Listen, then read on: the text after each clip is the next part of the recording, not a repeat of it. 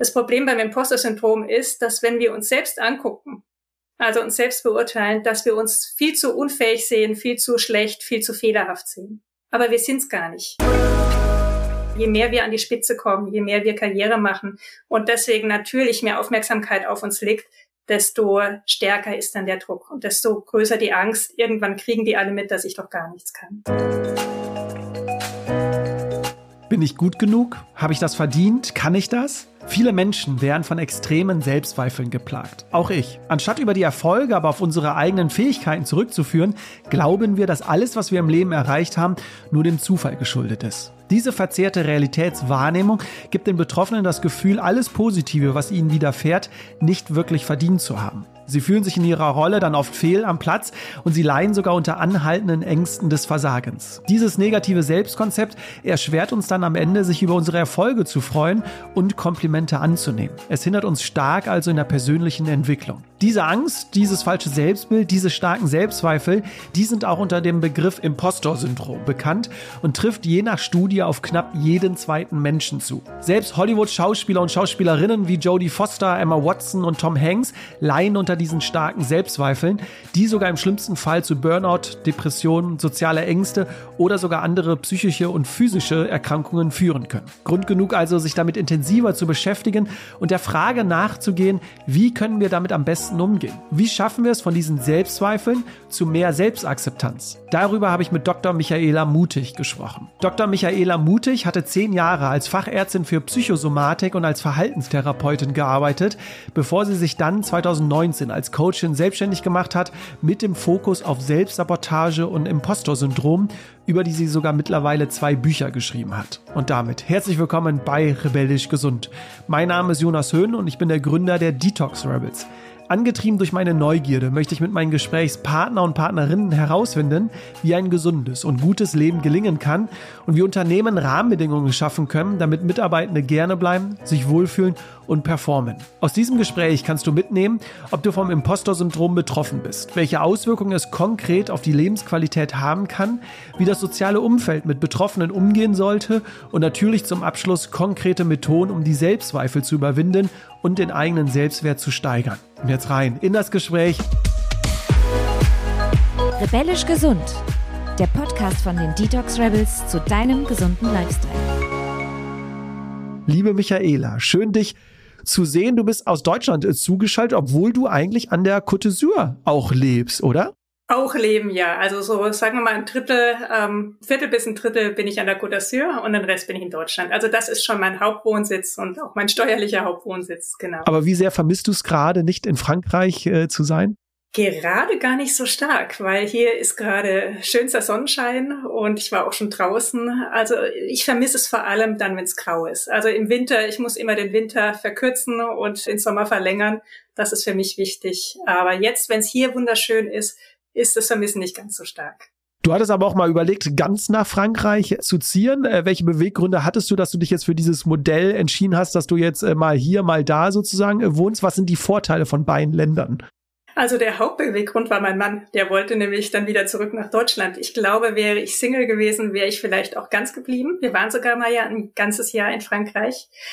Aber es hat schon auch Vorteile, hier in Deutschland äh, hauptsächlich zu sein. Schon von der Bürokratie, auch von der von der Kultur. Frankreich ist toll, aber die Denkweise und auch die Art, wie auch mit Bürokratie umgegangen ist, ist doch eine ganz andere. Und das gehört, da muss man sich schon auch drauf einstellen.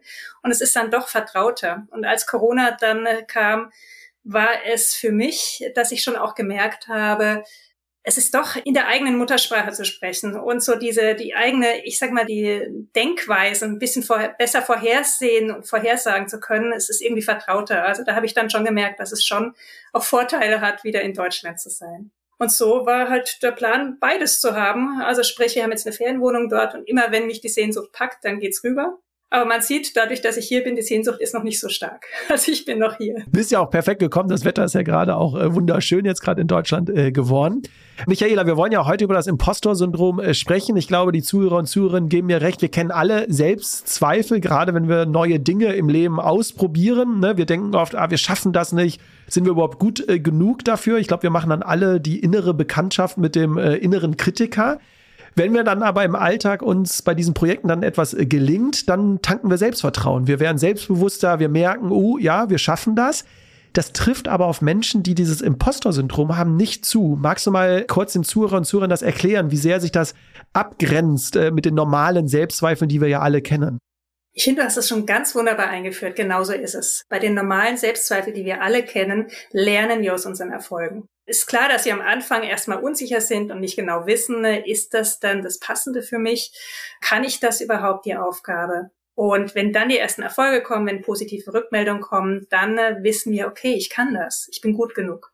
Und beim Imposter-Syndrom ist das nicht möglich. Also da, da ist dann eher die Begründung, na ja, ich hatte doch nur Glück gehabt oder das war ja Zufall, dass genau das dran kam oder diejenigen, die mir eine Rückmeldung geben, die wollten ja nur nett sein. In Wirklichkeit denken die was ganz anderes. Und dadurch lernen die Menschen, die betroffen sind, ich bin auch betroffen, also deswegen spreche ich dann oft von wir, dadurch lernen wir, oft nicht aus unseren Erfolgen und denken immer noch, wir sind nicht gut. Und die Erwartungen der anderen steigen aber und dadurch steigt mit jedem Erfolg steigt der Druck den dann die Betroffenen haben, weil sie immer noch denken, ich kann das nicht, aber die Erwartungen der anderen immer größer werden. Also ist sogar positives Feedback dann in dem Sinne kontraproduktiv? Ja, also für, für Imposter äh, verstärkt es natürlich. Es ist trotzdem sehr wichtig, dass positives Feedback kommt. Also um rauszukommen, ist positives Feedback sehr wichtig. Aber so, ähm, wie die Menschen mit Imposter-Syndrom es erstmal verarbeiten, ähm, hilft es erstmal nicht, sondern führt eher zum Gegenteil, nämlich zu noch mehr Druck. Du arbeitest ja mit vielen Menschen zusammen. Magst mal so ein Beispiel bringen von einer Coachin äh, vielleicht, äh, wie sich das im Alltag wirklich so zeigt? Vielleicht hast du ja gerade eine Person im, im Kopf, können es ja auch anonym machen, aber magst du mal so ein konkretes Beispiel aus dem Alltag bringen, um so das mal wirklich jetzt zu erleben, wie sehr das dann im Alltag auch einen äh, beschäftigen kann? Ja, ich denke gerade an eine, die ähm, jetzt auch äh, zweimal schon auch ihre Stelle gewechselt hat. Das ist so was Typisches übrigens beim Imposter-Syndrom. Auch so dieses Gefühl, na ja, das ist der Job, der Job ist das Problem. Und in Wirklichkeit ist das Problem aber nicht der Job, sondern das Imposter-Syndrom. Und ähm, sie hat dann die Stelle gewechselt. Und weil sie das Gefühl hat, die Erwartungen sind auf der anderen Seite zu hoch und sie kann das nicht, sie hat zu viel Stress, schlaflose Nächte und dann ist es doch besser, jetzt in den Job zu gehen, wo es nicht so ist. Und dann hat sie den Job gewechselt und jetzt hatte sie mich dann kontaktiert und hat gesagt, du, das ist irgendwie doch nicht die Lösung, weil jetzt ähm, merke ich, äh, ich bin so unsicher und äh, ich habe ja auch Angst, was die anderen denken und ich will es richtig machen. Und natürlich, der Chef sagt, er ist zufrieden, aber wahrscheinlich sagt er das immer, um mich zu motivieren und um die neuen Mitarbeiter zu ermutigen das Problem ist nicht äh, dadurch weg. Das ist so was ganz Typisches. Und das betrifft ja auch gar nicht so wenig Menschen. Ne? Ich habe irgendwie zwei Studien im Internet gefunden. Die einen gehen von 40 Prozent aus, die anderen von 70 Prozent. Also man kann sagen, fast jeder Zweite betrifft das schon, dieses Impostor-Syndrom. Genau, ganz genau. Und ich habe auch äh, die Studien, die du gesagt hast, genau die ähm, zitiere ich auch gerne immer wieder. Ich habe auch noch Studien gesehen, Führungskräfte, teilweise jeder Zweite, der sich da auch wiederfindet, Akademiker, ungefähr auch jeder Zweite. Bei Medizinstudierenden waren es in einer Umfrage sogar 90 Prozent, Psychologen ungefähr jeder Zweite. Also es ist wirklich ganz häufig, dass sich die Leute wiederfinden, manchmal nur teilweise. Also manchmal sagen sie situationsbedingt, kenne ich das, aber nicht durchgehend. Und bei manchen, die sagen, ja, ich äh, kenne das total überall, fast in allen Bereichen und ich leide sehr darunter. Und es haben ja auch äh, Menschen, die, von denen man es irgendwie, glaube ich, gar nicht erwartet. Ne? Ich glaube, das, das beste Beispiel ist ja immer Jodie Foster, die ja ihren Oscar sogar irgendwie zurückgeben wollte oder dachte, es wäre ein Irrtum. Also selbst bei Menschen jetzt aus der Öffentlichkeit, wo man ja eigentlich denkt, äh, ihr seid doch erfolgreich, ihr kriegt doch dieses tolle Feedback von tausenden Menschen, die können sich doch alle nicht irren. Selbst diese Menschen äh, haben dieses Imposter-Syndrom. Ja, ganz genau. Und Schauspieler werden sehr gerne benannt, weil ja auch da so oft sie, auch die tatsächlich ja auch was faken müssen und weil es ja auch äh, so ein bisschen auch subjektiv ist. Bin ich jetzt gut, bin ich jetzt nicht gut? Aber auch bei Wissenschaftlern, ähm, bei Geschäftsleuten, also da ist wirklich, es ist sehr, sehr viel. Und was ich auch, es trifft, kann jeden treffen. Und was ich aber auch gemerkt habe, es steigt, äh, je mehr wir der Bewertung von außen ausgesetzt sind. Sprich, wenn wir, je mehr wir an die Spitze kommen, je mehr wir Karriere machen und deswegen natürlich mehr Aufmerksamkeit auf uns liegt, desto stärker ist dann der Druck und desto größer die Angst. Irgendwann kriegen die alle mit, dass ich doch gar nichts kann. Und für Außenstehende, weil ich glaube, viele Zuhörer und Zuhörerinnen können mir recht geben. Wir haben die wahrscheinlich alle in unserem Umkreis auch mal gehabt. Menschen, die früher in der Schule oder jetzt sagen, also früher in der Schule, ich habe bestimmt, äh, bin ich durchgefallen und ich habe irgendwie eine 5 äh, geschrieben und am Ende kam aber immer eine 1 raus und ich nahm damals auch an, dass es irgendwie so, ne, Fishing for Compliments, man macht sich selbst irgendwie so schlecht, um am Ende dann, ne, wie toll ich doch bin. Da muss man lernen, auch als Außenstehender im sozialen Umfeld, das könnten Menschen gewesen sein, die über dieses Imposter-Syndrom, also die sich selbst das einfach wirklich nicht zutrauen können. Obwohl von der Außenwelt wir doch sagen, hä, ne, du schreibst doch seit äh, fünf Jahren immer nur Einsen oder du machst doch jedes Jahr immer eine Beförderung. Nee, das können Menschen sein, die einfach Selbstzweifel haben, die so stark sind, dass sie sich das nicht zutrauen irgendwie. Ganz genau, was von außen eher nervig ist. Also wo dann wirklich die Menschen, die nicht betroffen sind, eher genervt sind, denken, ach Gott, die redet wieder, wird sowieso wieder ihre Eins haben. Man kann von innen ganz anders aussehen und das ist wirklich wie in so einer Parallelwelt. Ähm, das innere Erleben kann so ganz krass anders sein als das, was Menschen von außen wahrnehmen. Und die von außen kapieren gar nicht, dass diejenige wirklich zweifelt an ihren Fähigkeiten, dass diejenige wirklich fest davon überzeugt ist, diesmal falle ich durch. Aber woran liegt es, dass äh, diese Menschen so starke Selbstzweifel haben? Also, dass die so stark sind, dass man sich das nicht zutraut? Dass man so ein verzerrtes Selbstbild ist es ja auch irgendwie schon quasi, ne? Also, woran liegt das? Wo, was machst du da fest bei deinen, äh, mit den Menschen, mit denen du arbeitest?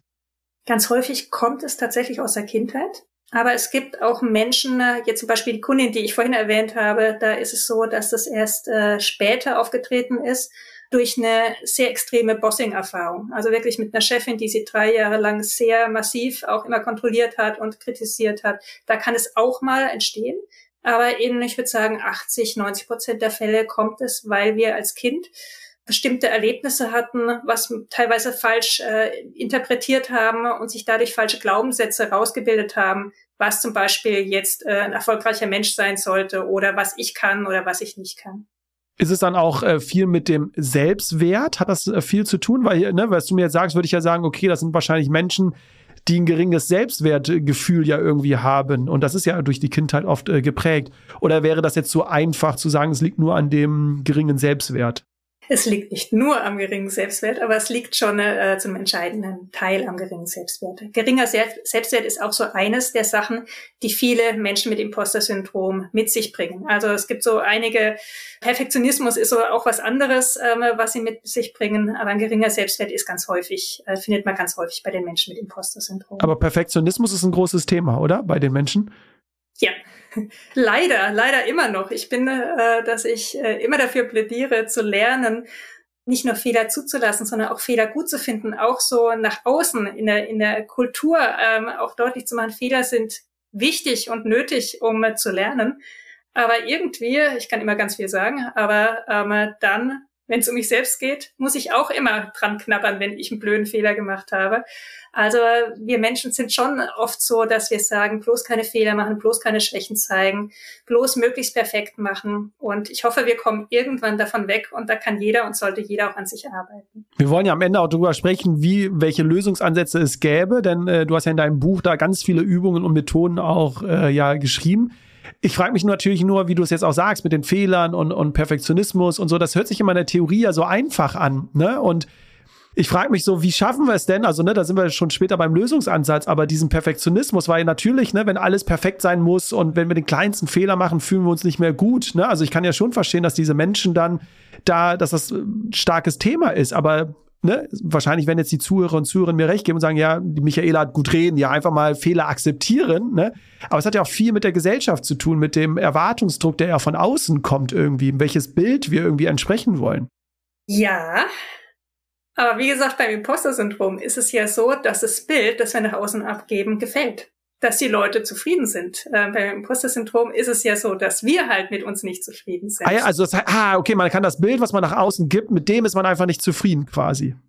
Nee, es ist ähm, so ein bisschen wie wenn ich das, wie im Buch habe ich auch gesagt, wie durch einen Zerspiegel. Ein Zerspiegel ist ja was Schönes. Wenn man reinguckt, sieht man sich zum Beispiel völlig klein, völlig dick, völlig dünn oder sonst irgendwie schräg. In Wirklichkeit sind wir es aber gar nicht. In Wirklichkeit haben wir ganz normale Konturen wie jeder andere auch.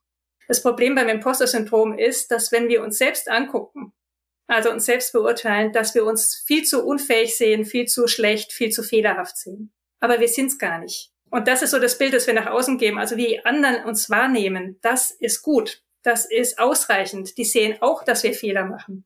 Aber die sehen, das ist ein Rechtschreibfehler oder da ist vielleicht mal irgendwie ein Stotterer drin gewesen, ist doch kein Problem. Das Wesentliche, das Wissen ist da und es zählt. Aber die Menschen mit Imposter-Syndrom, die sehen, oh Gott, da war ein Stotterer drin. Jetzt werden alle denken, ich bin völlig unfähig und das ist doch ein Experte, kann sich sowas nicht leisten. Und was gebe ich denn für ein Bild ab? Und sind dadurch fest überzeugt, weil es diesen kleinen Fehler gegeben hat, dass nachteilig sein wird. Kann das dann auch, also du hast nämlich in deinem Buch auch äh, geschrieben, dass das eine wichtige Ebene oder eine wichtige Schicht ist, dass diese Menschen dann den Gefühlen irgendwie mehr Bedeutung geben als den Fakten, also dass diese Gefühle einen so überkommen und dass man mehr auf die Gefühle achtet, anstatt auf die Fakten. Ne? Wir haben vor 100 Leuten gesprochen und von 99 Menschen äh, kam Standing Ovation sozusagen. Äh, aber trotzdem achten wir dann mehr auf unsere Gefühle. Also es ist ja auch ein Problem, wie gehen wir mit unseren Gefühlen um, oder? Ja, ganz genau. Und das ist ein richtig tolles Beispiel, dazu sage ich auch was, nämlich Menschen mit Imposter-Syndrom, die gehen dann raus und fragen sich, warum ist dieser eine sitzen geblieben? Was habe ich falsch gemacht, dass dieser eine nicht zufrieden war? Und äh, schnappen sich diesen einen gedanklich und äh, zermartern sich dann das Hirn, ähm, wo sie vielleicht noch was besser machen müssen. Das so viel zum Thema Fokus und ähm, auch den, den Fokus auf das, was vielleicht nicht ganz optimal läuft. Und ja, das Gefühl ist so dieses, ich fühle mich, das nennt man subjektive oder emotionale Beweisführung. Also ich fühle mich unfähig, also bin ich unfähig. Ich fühle mich schlecht, also bin ich schlecht. Und äh, die ganzen Fakten werden eher, wie gesagt, so ein bisschen verdreht nach dem Motto, ja, die wollten nur nett sein, das war ja Zufall oder war halt Glück, dass genau das Thema dran kam. Aber in Wirklichkeit bin ich ja trotzdem nicht gut. Du hast jetzt eben den, äh, den Fokus angesprochen. Ich glaube, in der heutigen Zeit ist eh Fokus ja mit das äh, wichtigste Thema, auch was Reize von außen angeht. Ne? Hast du dir schon irgendwie erklären können, wo dieser Fokus auf dieses Negative ist? Das wirklich so durch die Kindheit, weil Eltern, Lehrer immer so uns auf Fehler aufmerksam gemacht haben und äh, wir jetzt irgendwie versuchen, anderen zu gefallen? Also du hast, glaube ich, auch im Buch das Beispiel mit dieser Blumenwiese, ne? Die einen gucken auf die Blumen, die anderen gucken auf die Scheißhaufen quasi. Das ist ja wie so ein, so ein Filter, den wir ja haben, aber den haben wir uns ja selbst irgendwie antrainiert. Ich glaube, es ist eine Mischung aus angeboren und antrainiert. Also angeboren ist, dass wir ähm, eher auf Gefahren achten, als auf die Sachen, die gut sind. Äh, dass Gefahren oder alles, was irgendwie gefährlich sein könnte, eher in unser Bewusstsein dringt. Und wenn wir so drin haben, Fehler sind gefährlich oder das läuft nicht gut, dann ist da mehr Fokus drauf, als wenn was sowieso gut läuft. Und das Zweite ist aber auch äh, spätestens bei der Schule, kann sich jeder dran erinnern. Ähm, wir kriegen unsere Arbeiten, Schularbeiten zurück und es ist nicht alles angemarkert, was toll und richtig war, sondern es ist angemarkert, was nicht richtig war. Und dann auch noch in Rot, dass man es direkt auch sieht. Dadurch wird dieser Fokus ja immer mehr auch verstärkt, dieses Fehlerfallen auf. Und ich meine, man kann immer auch so eine, so eine Übung machen, zehn Rechenaufgaben zeigen und sagen, okay, was fällt auf? Und die alles sagen nicht neun richtig, sondern eine falsch. Und es ist, wir haben diesen Fokus drauf. Was läuft falsch? Um es auch zu verbessern, um Gefahren zu vermeiden. Du hast es eben, ähm, vielleicht mögen wir das nur noch mal kurz auch festhalten. Du hast eben gesagt, es ist ja ein Zusammenspiel aus ganz vielen unterschiedlichen Faktoren. Du hattest eben schon den Selbstwert angesprochen, also dass wir einen geringen Selbstwert haben. Du hattest schon das Thema Perfektionismus. In deinem Buch, du hattest noch zwei weitere Faktoren äh, genannt. Vielleicht magst du nur kurz dieses Zusammenspiel, welche Persönlichkeiten ne, da zusammenkommen und vielleicht dadurch das Imposter-Syndrom dann noch bestärkt wird. Ähm, insgesamt sind es vier. Zwei haben wir ja schon genannt. Perfektionismus und geringer Selbstwert gehört dazu. Dann introvertierte Menschen sind häufiger betroffen als extravertierte. Das ist übrigens auch wichtig. Nicht jeder, der jetzt introvertiert ist, sollte sich jetzt irgendwie aufschreien und denken, oh Gott, was ist los? Sondern ähm, das ist nur eine Zutat ähm, und ähm, muss nicht zwingend auch vorhanden sein, beziehungsweise es muss nicht zwingend dazu führen, dass man dann das Imposter-Syndrom entwickelt. Und das vierte ist ein bisschen ein sperriges Wort, das heißt Neurotizismus. Und damit ist gemeint, dass wir die Dinge, die wir erleben, negativ schnell auf uns selbst beziehen. Also jemand läuft an uns vorbei, ohne uns zu grüßen und wir denken, okay, sofort ist der sauer auf mich, was habe ich falsch gemacht? Also so, so ein bisschen so eine emotionale Labilität, dass wir schneller dazu geneigt sind, uns aus dem Gleichgewicht bringen zu lassen, uns verunsichern zu lassen kann ich sofort die Hand heben, Michaela. Äh, wenn ich irgendwo bin in Gesprächen und, ne, und jemand grüßt mich nicht und so, ich beziehe es sofort äh, auf mich. Hatte ich noch letztens äh, sogar das Beispiel, Da ist äh, eine Bekannte quasi aus dem DM äh, gelaufen und ähm, ich habe mich gewundert, warum sie mich nur so mit dem Kopfnicken äh, gegrüßt hat und bin nach Hause gefahren und habe mir die ganze Zeit Gedanken gemacht, warum hat sie mich nicht nett begrüßt, ist auf mich zugekommen, hat mich umarmt und so. Und es stellte sich dann aber am Ende heraus, dass sie äh, einen Streit mit ihrem Freund im DM hatte und dann äh, wutentbrannt quasi rausgelaufen ist und natürlich dann mich da gesehen hat und nicht äh, wahrscheinlich äh, mit mir freudenstrahlend sprechen wollte. Aber deswegen, ich muss sofort die Hand heben und als ich das im Buch gelesen habe, dachte ich, weil ich wusste gar nicht, dass es so einen Begriff dafür gibt, ähm, aber ich musste sofort die Hand heben und sagen, das trifft auf mich zu. Ja. Du kannst froh sein, dass sie nur mit Nicken an dir vorbeigegangen ist, ansonsten hättest du die Wut abgekriegt. Also in der Hinsicht. Ja, aber wahrscheinlich, genau. Was würdest du sagen? Du hast eben schon gesagt, dass der gesellschaftliche Druck, dass das gar nicht so ausschlaggebend ist für dieses Imposter-Syndrom, weil es ja von innen herauskommt, also gar nicht wegen der Erwartungshaltung von außen. Wie sehr siehst du aber die Tendenz mit Social Media? Befeuert das noch quasi gerade dieses Impostor-Syndrom, weil wir uns ja auf Social Media immer nur noch vergleichen und ja dann innerlich äh, das Gefühl aufkommen können, wir sind nicht gut genug, wir haben nicht ein tolles Leben. Wie siehst du die Entwicklung durch diese Social-Media-Kanäle? Ganz genauso. Ich sehe sie tatsächlich auch mit Bedenken. Zum einen gibt es auch Umfragenstudien, dass ähm, je mehr die Leute auf Social Media unterwegs sind, desto geringeren Selbstwert sie haben. Es gibt also tatsächlich einen direkten Einfluss. Kann ich kurz äh, zitieren, weil ich mir auch rausgeschrieben habe, interne Berichte von Instagram selbst, die ja geleakt äh, worden sind. Jeder fünfte Jugendliche wegen Instagram soll ein schlechteres Selbstwertgefühl haben. Also das nur kurz, ja. Und das ist schon beachtlich. Und ähm, erklärbar ist es ja dadurch zum einen, das, was du schon gesagt hast, dass ähm, wir immer so eine perfekte Welt sehen, retuschierte Fotos. Ähm, keiner zeigt irgendwie den zugemüllten Keller. Gut, nicht keiner, also es gibt dann schon mittlerweile diese Gegenbewegung. Aber die meisten zeigen dann eher die tollen Urlaube, das tolle Essen, äh, den superstrahlenden Partner, die braven Kinder. Aber das ist auch, ich will nur kurz ergänzen, weil ich will äh, sagen, auf Social Media, es ist auch immer bewusst gewählt, was man dann öffnet. Ist ja jetzt nicht so Menschen, die so ein bisschen mehr für Realness auf Instagram sind, die sind ja jetzt nicht so, dass die die alles teilen, sondern ich habe so das Gefühl, das ist dann auch schon sehr bestimmt, was sie dann teilen möchten. Also so dieses Auswählen, ah, kann ich das zeigen? Ist es nicht zu dramatisch? Ne? Also ich habe schon das Gefühl, da wird jetzt nicht einfach alles aufgemacht und gesagt, ne, hier ist mein Keller, äh, sondern bewusst gewählt, was man veröffentlicht. Und oft ja auch schon mit so einer Botschaft. Auch hier wieder mit dem Gedanken, wie wirke ich dadurch, was zeige ich dadurch. Eigentlich wäre es ja mal spannend, äh, jeder würde mal zu einer bestimmten Uhrzeit einfach ein Foto machen, ne, wo er gerade ist und wie es gerade ist und nicht irgendwie vorher aussuchen und genau nur dieses eine Foto und dann reinstellen, wie dann die Welt aussehen würde. Aber der Punkt ist jetzt erstmal, es ist eine Scheinwelt. Und wenn wir teilnehmen und selber auch unsere Fotos posten, unsere Beiträge posten, dann haben wir dann auch wieder noch mehr das Gefühl, ein Hochstapler zu sein, weil wir ja auch unsere Fotos vorauswählen, unsere Beiträge auswählen und nur eine Seite von uns zeigen. Und dann dieser Gedanke, diese Stimme ist, na, wenn die wüssten, wie es in meinem Kopf aussieht, wenn die wüssten, wie es in meinem Keller aussieht, oder wenn die wüssten, wie es insgesamt in meinem Leben aussieht. Und das verstärkt dann auch nochmal dieses Hochstaplergefühl. Und äh, lass uns noch mal so einen Blick jetzt auf die Menschen werfen, die es vielleicht haben. Welche beruflichen und persönlichen Auswirkungen kann das haben? Also du hast ja jetzt ein Beispiel schon genannt, äh, die Person, die zweimal jetzt den Job gewechselt hat. Ich kann mir aber auch vorstellen, dass natürlich so psychische Störungen, also ne, Burnout, Depression, was wir ja gerade auch erleben, dass sie natürlich dadurch auch zunehmen, weil die ja permanent in dieser Angst leben, aufzufallen und deswegen ja auch vielleicht dann mehr arbeiten oder mehr sich den Stress oder den Druck machen. Wie, wie, wie siehst du das? Ganz genauso. Das ist ganz genauso. Also dieses, der Gedanke ist ja drin, ich bin nicht kompetent. Also muss ich das ja irgendwie vertuschen, ich muss es irgendwie wettmachen, in der Regel dann durch Fleiß, durch übermäßiges Engagement, durch Überstunden. Und durch die Überstunden kommt natürlich auch wieder die Erholungszeit zu kurz, die wir ja dringend brauchen, um wieder den Stress abzubauen. Und ähm, dadurch, dass die Erholungszeit zu kurz kommt, sind wir weniger gut konzentriert beim nächsten Mal und wir werden langsamer. Und das schraubt sich immer mehr hoch, wirklich bis in Richtung Burnout. Depression ist auch noch zusätzlich dabei. Soziale Ängste können entstehen, also eine soziale Angststörung kann entstehen.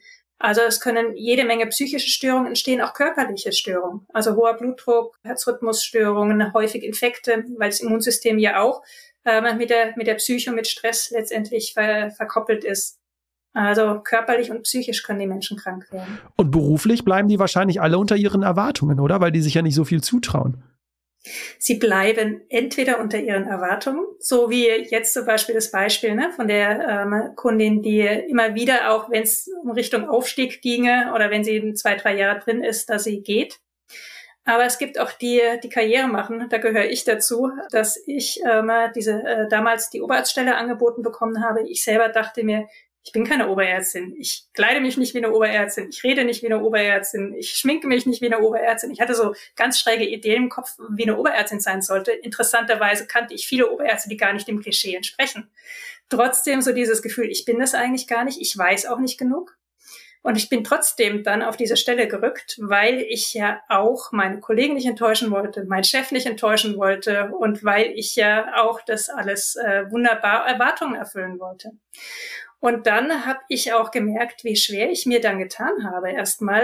Ähm, und da habe ich dann auch angefangen auf dieses, da bin ich dann auf das Imposter-Syndrom gestoßen. Da habe ich dann auch gegengelenkt und habe auch wirklich an mir gearbeitet, um äh, viele dieser Sachen wegzuräumen, die mir im Weg standen.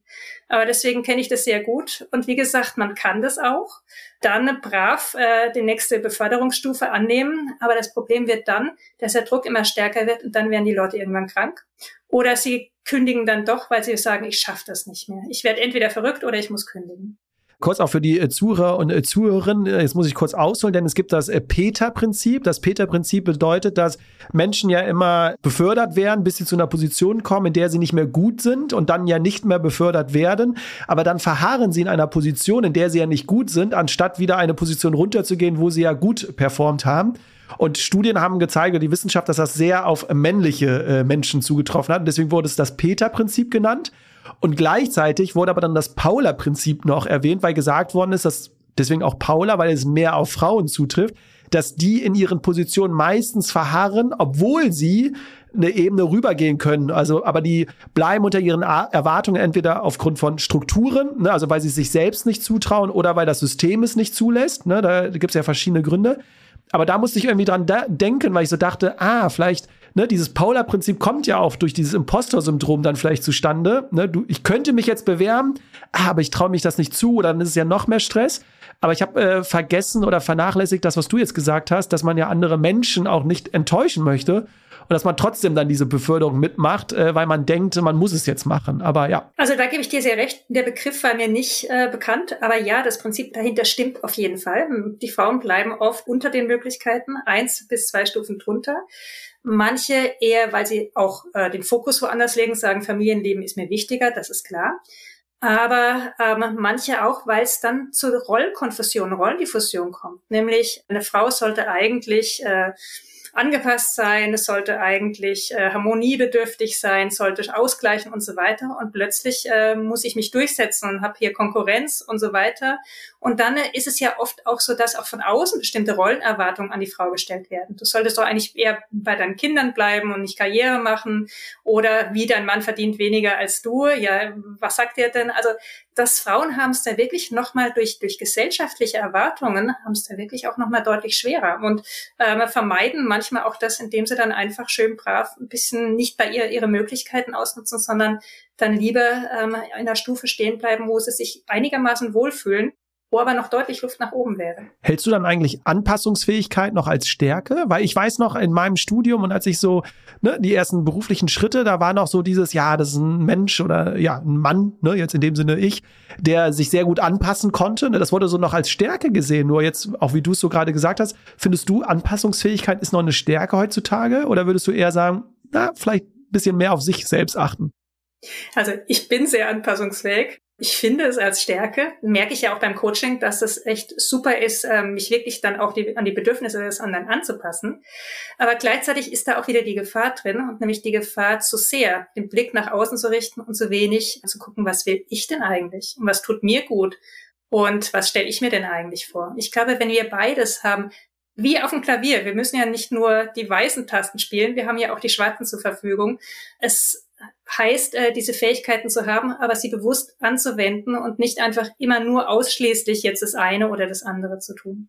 Jetzt fände ich es aber interessant äh, von dir und dann gehen wir schon auf die äh, Lösungen ein, was du von der Frauenquote hältst, weil ich kann mir jetzt einerseits vorstellen, dass das ja gut ist, weil Frauen kommen in Führungspositionen, damit auch Vorbilder für andere Frauen. Ne? Hey, wir können Karriere machen und wir können auch in Spitzenpositionen äh, sein. Und ich habe auch mit vielen Wissenschaftlern gesprochen, einer vom, vom Max-Planck-Institut, der auch gesagt hat, er war früher gegen die Frauenquote, jetzt sieht er die Vorteile davon.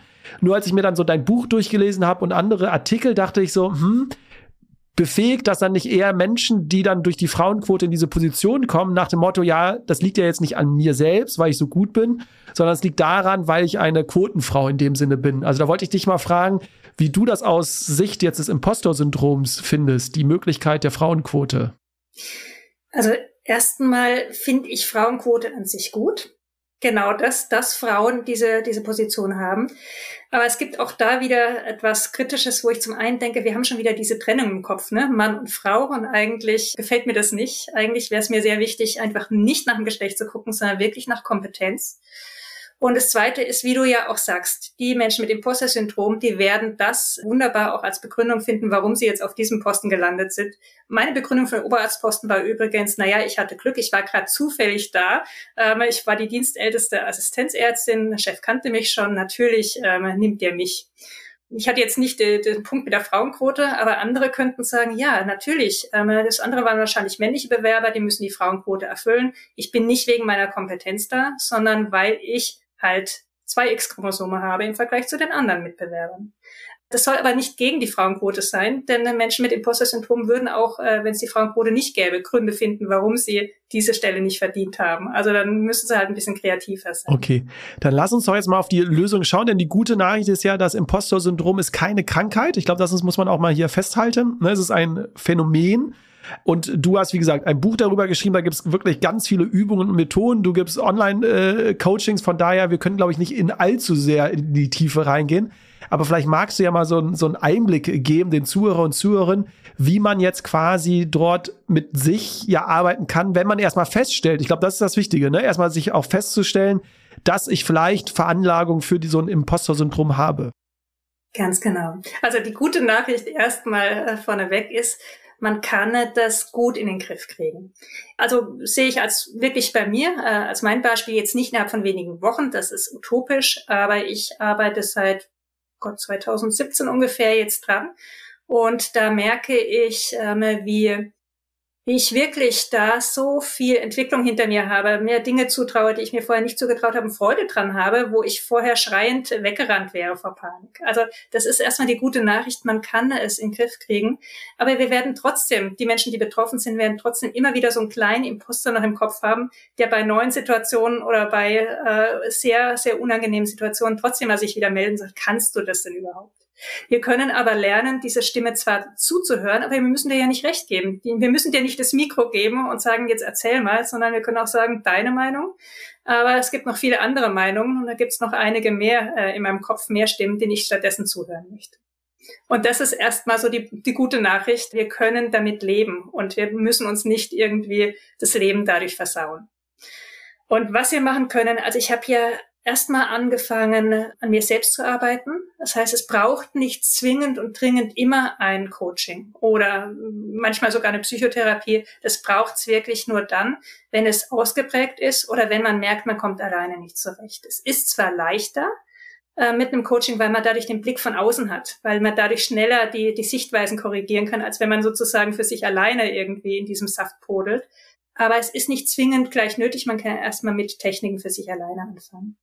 Dann lass uns doch mal da loslegen. Also ich denke mal, das größte Thema ist ja die Selbstzweifel quasi. Ne? Wie kann man die vielleicht reduzieren ne? oder auch überwinden und ein gesünderes Selbstwertgefühl für sich aufbauen?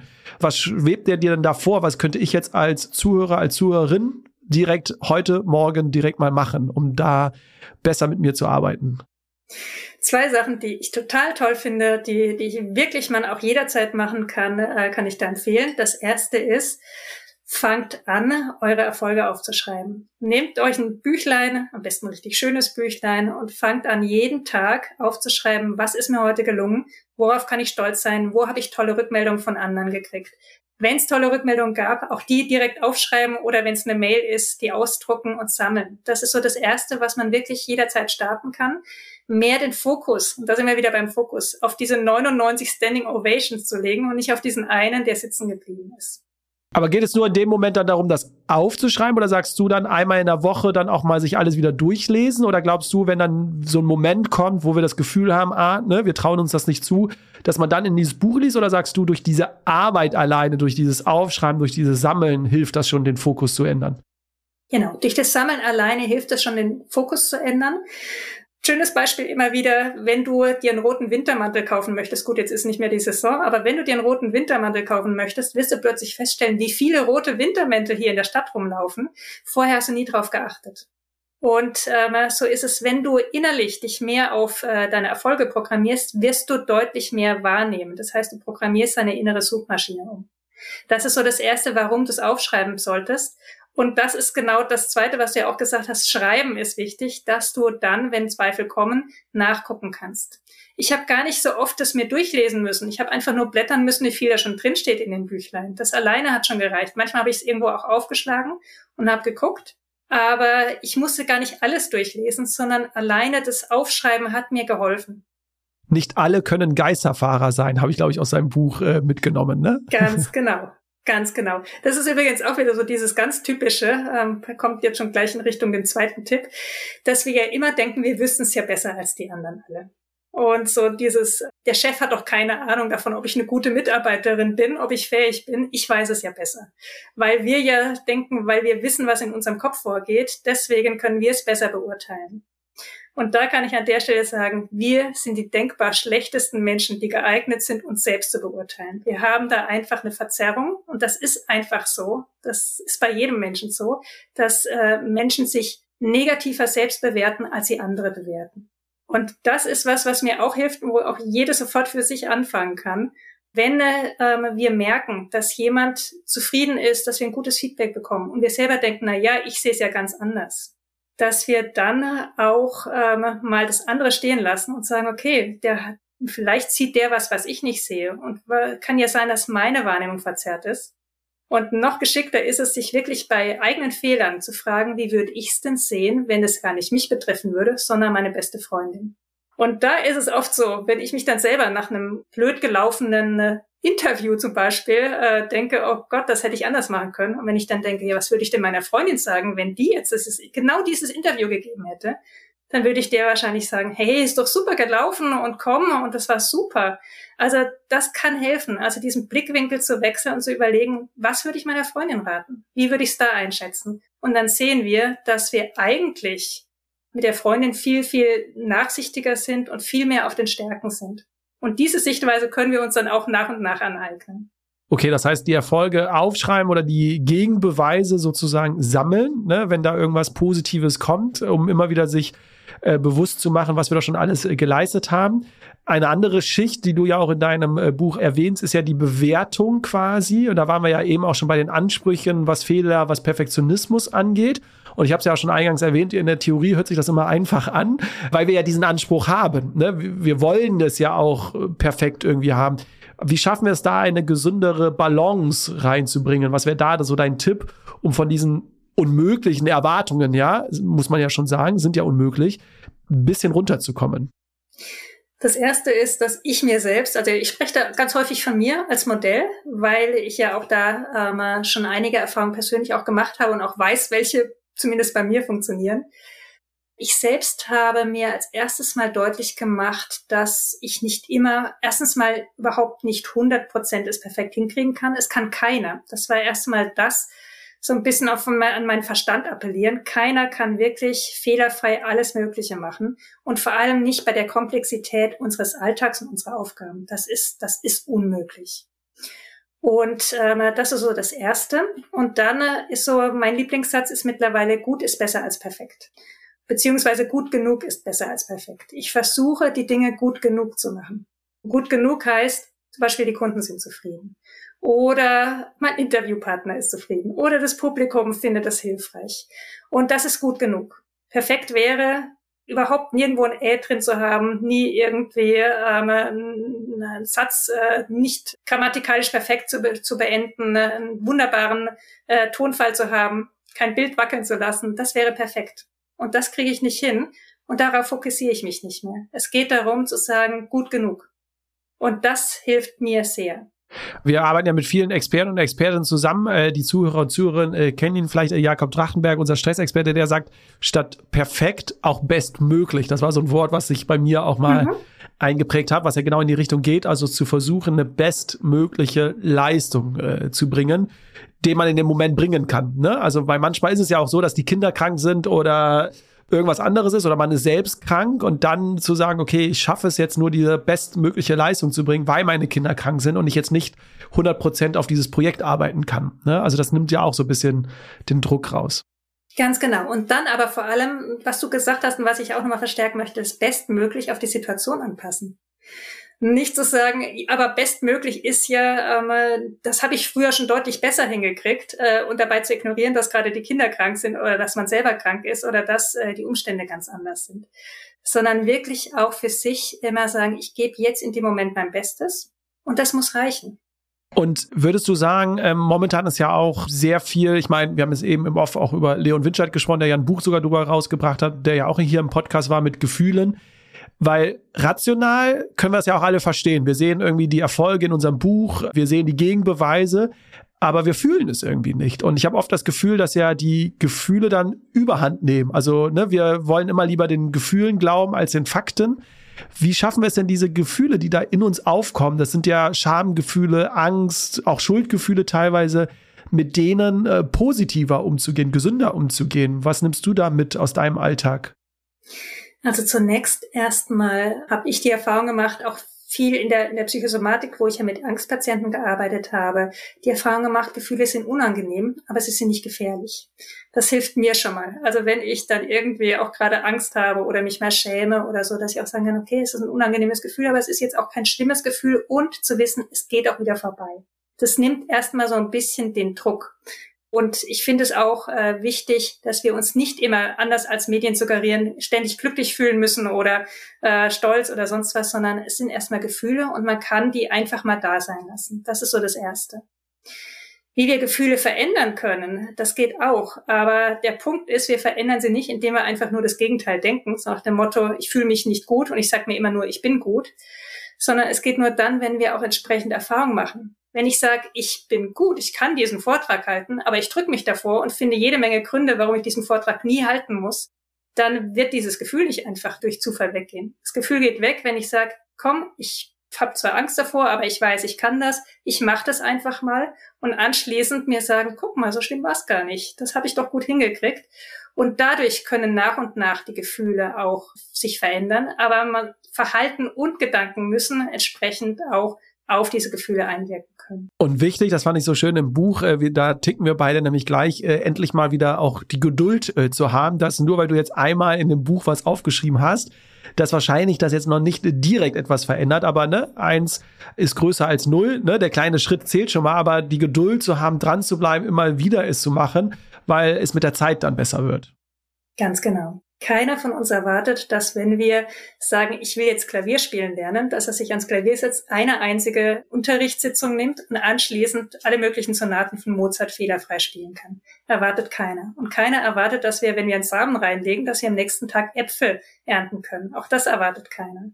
Aber unserer Psyche denken wir, wenn wir da so ein bisschen jetzt was verstanden haben oder wenn wir zwei, drei Tage dran gearbeitet haben, dann muss doch jetzt alles, dann muss der Knoten geplatzt sein, dann muss jetzt alles gut sein. Und das ist es nicht. Es ist genau wie eine neue Sportart oder ein neues Instrument. Es ist Übung, Übung, Übung. Und im Kopf vielleicht dann auch am Ende zu haben, den Mut zu haben, andere Menschen zu enttäuschen, oder? Weil du hast in deinem Buch geschrieben, der Wunsch, die vermeintlichen und realen Erwartungen anderer zu erfüllen, ist eines der Kernprobleme des Hochstapler-Phänomens oder des Imposter-Syndroms. Also wir dürfen und es ist erlaubt, andere Menschen in dem Sinne zu enttäuschen, damit es uns gut geht. Und enttäuschen, ich liebe dieses Wort, heißt ja auch Ende einer Täuschung. Das heißt, wenn die Leute aus welchem Grund auch immer sich über uns täuschen, dann dürfen wir auch zeigen, okay, wir sind eigentlich ganz anders und äh, wir sind so und so. Dadurch verschaffen wir mehr Klarheit. Aber wir sollten auch lernen zu gucken, wo täuschen wir uns denn auch über uns. Und äh, da haben wir ja auch jede Menge Täuschung drin. Und da sollten wir auch gut hingucken. Okay, ich glaube, das waren jetzt äh, einige Impulse, die man selbst äh, verändern kann. Ich wollte jetzt äh, mit Blick auch auf die Uhr zum Abschluss noch mit dir über das soziale Umfeld kurz äh, sprechen, weil ich so das Gefühl habe, dass wir da ja wahrscheinlich auch viel machen können. Also wenn wir jetzt merken, wir sind selbst jetzt nicht betroffen, aber vielleicht unsere Partnerin, unseren Partner. Was würdest du jetzt im sozialen Umfeld empfehlen? Wie können wir mit diesen Menschen umgehen? Hilft da das positive Feedback? Hilft es nicht? Also wie, wie betrachtest du dieses soziale Umfeld? Was können wir da anders machen? Also da finde ich sehr wichtig zum einen, dass es immer mehr ein Umfeld gibt, wo über solche Sachen gesprochen werden kann. Dass äh, auch auf der Arbeit, aber auch im Privatleben, dass es so ein Umfeld gibt, wo es Offenheit gibt für für Zweifel, für Schwächen und einen Austausch darüber geben kann. Dass man nicht so dieses Gefühl hat, ich ich habe verloren, wenn ich nur ein bisschen eine Schwäche zeige, dann bin ich unten durch und dann geht gar nichts, sondern wirklich so dieses auf der Arbeit können prinzipiell Führungskräfte auch damit beginnen und auch Fehler eingestehen oder auch mal sagen, oh, ich bin heute nicht gut drauf. Auch das natürlich nur in einem gewissen Grenzen, aber auch das ist wichtig, um zu zeigen, das darf hier zur Sprache kommen. Und dadurch kann man sich deutlich mehr über Zweifel austauschen und dann die Erfahrung machen, ich bin ja gar nicht allein mit dem Problem. Es ist ja, es gibt ja viele und sich gerade dann mit Menschen, die ähnlich ticken und die, die ähnliche Gedanken haben, auszutauschen, an denen können wir nämlich am besten erkennen, wo diese Selbsttäuschung stattfindet. Dadurch äh, tut sich schon sehr, sehr viel. Also ich bin sehr dafür, zum einen ähm, die Fehlerkultur, also Fehler mehr eingestehen, nicht in die Richtung, wer war das, sondern eher in Richtung, okay, gut, dass dieser Fehler aufgetaucht ist, was können wir daraus lernen, ähm, was machen wir jetzt anders. Also eher in diese Richtung, Fehler sind gut.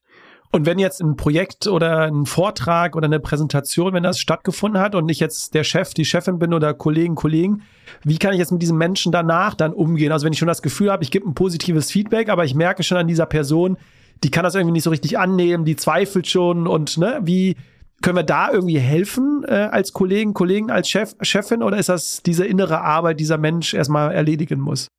Also sehr wichtig finde ich, gerade was das Feedback angeht, ähm, gut, dass du es auch nochmal gesagt hast, ein ganz konkretes Feedback geben. Den Menschen ist nicht geholfen, wenn der Chef immer sagt, prima, toll gemacht. Und zwar immer, egal was derjenige tut. Das ist kein Feedback, das ist einfach nur eine Floskel, damit kann man nichts anfangen. Wenn ich dagegen äh, einen Chef habe oder eine Chefin, die auch konkret auch benennt, wo kann ich was verändern oder wo ist vielleicht was nicht so gut gelaufen und aber auch was gut gelaufen ist, dann kann ich viel, viel mehr das annehmen, wenn die sagt, boah, Michaela, das war richtig klasse, super.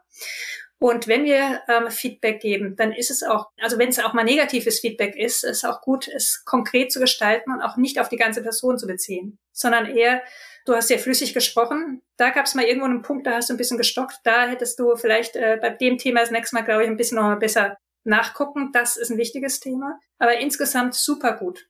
Also das ist sehr wichtig, dass es konkreter wird. Und ähm, wenn ich als Chef merke, derjenige bringt super gute Leistung, aber irgendwie ist er immer negativ eingestellt, dann lohnt es sich durchaus auch mal auf das Imposter-Syndrom hinzuweisen. Das muss natürlich ein gutes Vertrauensverhältnis zum Chef sein, aber ich empfehle ja immer, dass es bei bestimmten, es gibt ja manchmal bestimmte Weiterbildungsveranstaltungen, dass da durchaus auch mal was über Imposter-Syndrom mal was erzählt werden könnte, dass das auch mal einfach Thema wird in einem Betrieb, dass die Leute auch mal hören, es gibt's. Und dann kann der Chef ja auch sagen, Mensch, dass äh, ihre Wahrnehmung ist immer so ganz anders als meine und meine ist überwiegend positiv. Haben Sie mal ans Imposter-Syndrom gedacht? Ich glaube, du hast auf deiner Homepage und im Internet gibt es ja auch so verschiedene Tests. Äh, woran würdest du jetzt sagen, wenn jetzt noch Zuhörer, Zuhörerinnen zweifeln, sind es jetzt normale Selbstzweifel oder könnte es schon dieses Imposter-Syndrom sein? Gibt es irgendwie so ein Merkmal, was du mitgeben kannst, woran man das festmacht, ob ich jetzt selbst davon betroffen bin? Ja, also für mich eine der wesentlichen Merkmale ist, wie gehe ich mit Feedback um? Also mache ich es gleich wieder klein und sage, das ist äh, ja nur Zufall oder es hat nichts mit mir zu tun. Oder freue ich mich drüber? Also die Menschen, die sich über Feedback freuen und äh, die total äh, begeistert sind, auch lange dran denken, die haben eher nicht diese Gefahr mit dem Hochstapler-Syndrom. Und das zweite für mich sehr wesentliche Kriterium ist, wie ist es mit der Zeit im Verlauf? Wenn ich anfange und Selbstzweifel habe, hat jeder. Aber wenn ich lange schon dabei bin und je länger ich dabei bin, desto mehr Unsicherheit kriege und desto mehr Druck kriege, dann ist es was, und ich immer mehr wie ein Hochstapler fühle, dann ist es was, wo auf jeden Fall aufs Hochstapler-Syndrom hinweist. Und dann, und das ist ja das Schöne, wie gesagt, gibt es verschiedene Möglichkeiten, aber ich fand es jetzt auch schön, die Impulse, die du gesagt hast, können ja wirklich alle Menschen machen, die auch in Anführungsstrichen normale Selbstzweifel haben. Ich glaube, es schadet uns allen nicht, bisschen mehr den Fokus auf das Schöne und auf das Positive zu legen, anstatt jetzt nur auf das Negative, was nicht funktioniert hat und äh, nicht auf diesen einzelnen Menschen, wenn wir bei diesem Beispiel bleiben mit dem Vortrag, auf den einzelnen Menschen schauen, der nicht aufgestanden ist, sondern auf die 99 andere Menschen, die aufgestanden sind und begeistert waren. Ne? Ganz genau. Ja, schön. Äh, Michaela, ähm, zum Abschluss, wir haben immer eine äh, abschließende Frage, die wir in unserem Podcast äh, stellen, denn das Motto der Detox Rebels ist, wir müssen nicht mehr machen, sondern wir müssen es einfach nur anders machen. Hättest du jetzt einen Wunsch, eine Sache, die wir zukünftig anders machen sollten? Ähm, vielleicht kommt da ja spontan bei dir etwas in den Kopf. Klingt jetzt ein bisschen banal, wenn ich das sage, aber ich finde, wir sollten uns alle mehr loben und dadurch erstmal mit einem guten Beispiel vorangehen, aber auch den anderen loben. Also ich glaube, dieses zum einen Eigenlob stimmt. Also durchaus auch mal sich selbst loben, finde ich ganz gut. Und ähm, aber auch mal die eigenen Schwächen zeigen. Ich glaube, so dieses äh, menschlicher werden, nicht immer nur eine Fassade da sein, sondern auch dieses äh, menschlicher werden, mit einem guten Beispiel vorangehen, sowohl mit dem Lob wie auch mit dem Zeigen von Schwächen. Das fände ich etwas, was wir, was wir alle verbessern können. Und wir brauchen wahrscheinlich dabei auch keine Angst zu haben, dass wir genau ins Gegenteil dann fallen, dass wir irgendwie überheblich werden und selbst überschätzen. Äh, das sind ja jetzt die zwei Extreme. Das dauert relativ lange wahrscheinlich, wenn wir aus dem einen Extrem, also ne, wir brauchen keine Angst davor zu haben, dass wir irgendwie arrogant oder überheblich dann irgendwann rüberkommen, oder? Also ich nehme da immer das Bild, jemand balanciert irgendwie am äußersten Rand des, äh, des Selbstzweifels, so gerade so, dass er noch nicht runterfällt. Und diese Überheblichkeit ist ungefähr zehn Kilometer weit entfernt. Da ist noch so viel Spielraum. Das heißt, wir können durchaus auch mal uns trauen, ein kleines bisschen mal wegzukommen Richtung Mitte. Und wir werden feststellen, das ist noch längst keine, wir sind noch längst nicht mehr an den Extremen. Sehr schön. Äh, Michaela, du hast äh, zwei Bücher geschrieben. Ich habe es eingangs erwähnt. Das eine Buch über Selbstsabotage, das zweite, das aktuellste äh, Buch mit dem Titel Und morgen fliege ich auf. Das ging dann konkret über dieses Impostor-Syndrom. Da stehen wirklich ganz viele Übungen auch drin. Also da lohnt es sich wirklich einen Blick rein zu werfen. Ich habe es auch erzählt, äh, du gibst Online-Kurse, aber auch eins zu eins Coaching. Von daher würde ich jetzt sagen, wer mehr über dich erfahren möchte, mehr über das Thema, unter dem Stichwort Michael Mutig findet man eigentlich alles im Internet. Man kommt auf deine Homepage, man findet die Bücher. Von daher, ähm, habe ich irgendwas vergessen oder sind das so die Wege, die Kontaktmöglichkeiten? Genauso. Habe ich nichts zu ergänzen. Sehr Genauso. Schön. Dann äh, an dieser Stelle vielen Dank, Michaela, für deine Zeit. Ja, danke auch für die Möglichkeit. Also ich freue mich ja, dass das Thema immer bekannter wird. Ich finde es so wichtig. Und deswegen finde ich es toll, dass ich diese Möglichkeit heute habe. Ja, das war der Rebellisch Gesund Podcast. Und wenn dir die Folge gefallen hat, teil doch gern die Folge mit jemand, der oder die auch von ihr profitieren kann. Und da ich es persönlich total spannend fände, deine Gedanken und deine Learnings zu dieser Folge zu hören, teile doch gerne diese in Form einer Rezension auf den Podcast-Plattformen oder lasse sie uns zukommen auf Instagram oder auf LinkedIn. Auf LinkedIn teilen wir immer mal wieder auch Einblicke in unsere Arbeit mit unseren Kunden. Deswegen, du findest uns dort unter Detox Rebels oder mich persönlich unter Jonas Höhn. Ich freue mich jetzt, wenn du wieder in die nächste Folge einschaltest, egal wo du noch bist. Einen schönen Tag und bis bald. Macht's gut. Tschüss.